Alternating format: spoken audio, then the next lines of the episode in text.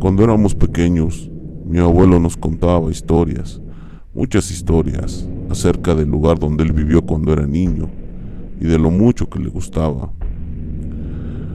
Un día, uno de mis primos le preguntó que por qué no volvía, por qué no visitaba el lugar si tanto le había, le había encantado cuando era niño. Pero él se quedaba callado, no nos decía nada. Un día de repente nos dijo que al fin nos contaría la historia que tanto queríamos escuchar. Nos dijo, pongan atención y al fin sabrán por qué ese lugar es muy difícil de olvidar. Nos contó que cuando él era niño, él y sus hermanos vivían en un rancho que era propiedad de su padre, mi bisabuelo. Todos los días transcurrían con normalidad. En la mañana iban a la escuela y en las tardes trabajaban alimentando a los animales del rancho. Nada fuera de lo normal. Hasta el día en que cosas extrañas comenzaban a pasar. Por las noches, entre el cerro, se podían ver luces moviéndose. Nadie sabía qué eran. Las personas del pueblo solo murmuraban que eso que se podía ver en el, en el monte no era nada bueno, que eran cosas malas, pero en realidad nadie aseguraba lo que podría ser.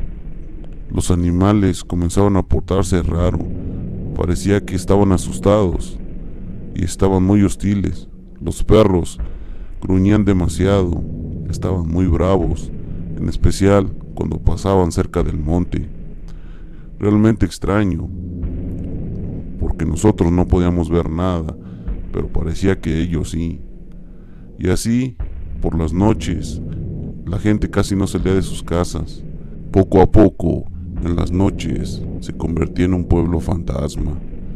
Por aquellos tiempos, se acostumbraba a llevar a pastar el ganado al monte, pero las vacas comenzaron a desaparecer, ya no regresaban.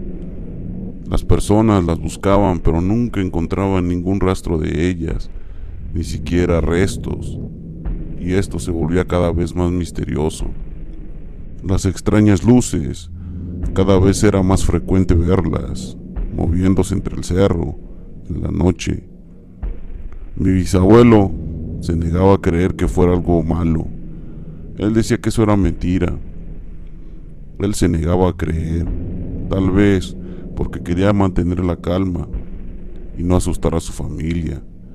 Una noche llegaron a avisarle a mi bisabuelo que las luces estaban cerca de su corral. Él pensó que era gente queriéndosela robar. Así es que tomó su arma y con todos sus hijos, entre ellos mi abuelo, salió en busca de los ladrones. Al llegar al corral, no encontró nada. El corral estaba intacto y no había ninguna piedra fuera de su lugar. Nadie se podía explicar cómo se salió el ganado sin romper el corral, o tan solo cómo pudieron sacarlo y cerrar la puerta con el candado otra vez. Entre todos buscaron rastros, alguna huella que pudieran haber dejado los ladrones, pero no encontraron nada. Solo los perros comenzaron a actuar extraño y se pusieron a la defensiva, muy violentos. Empezaron a gruñir hacia un matorral que estaba cerca. Algo se ocultaba, algo habían visto los perros, algo nos observaba desde los matorrales. Mi bisabuelo, enojado, tomó su arma y disparó varias veces a los matorrales.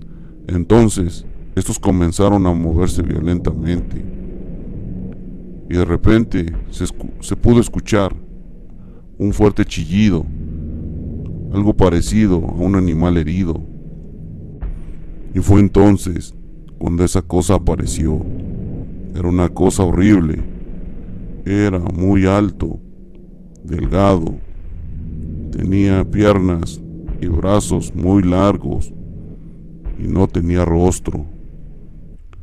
Y así empezaron a salir más y más criaturas iguales. y comenzaron a rodear a mi bisabuelo y a todos sus hijos. Disparó varias veces y lograron escapar de ahí. Llegaron a su casa muy asustados e inmediatamente atrancaron la puerta. Esa misma noche se podían escuchar pasos afuera de la casa y en el techo. Parecía que muchas personas caminaban alrededor y no les quedó otra cosa más que rezar, que esas cosas se fueran y no les hicieran daño. Después de un rato, todo quedó en silencio. No se podía escuchar ya nada. Esas cosas ya se habían ido. Y así transcurrió la noche. En cuanto salió el sol, mi bisabuelo tomó a toda su familia y salió de ahí, sin decir nada, sin decirle nada a nadie. Y se fue a la ciudad. Tiempo después, en el periódico, vieron una noticia que los impactó a todos. Hablaban de su pueblo, del pueblo donde ellos vivían y de lo que le había pasado a las personas que allí estaban.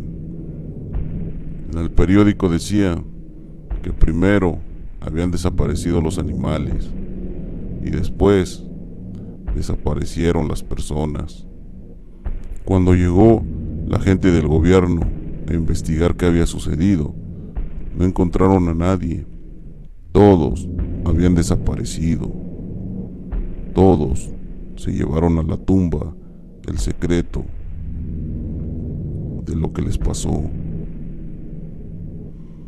El pueblo quedó abandonado.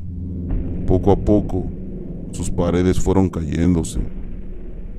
Poco a poco, se convirtió en un pueblo fantasma. Y poco a poco, fue quedando en el olvido.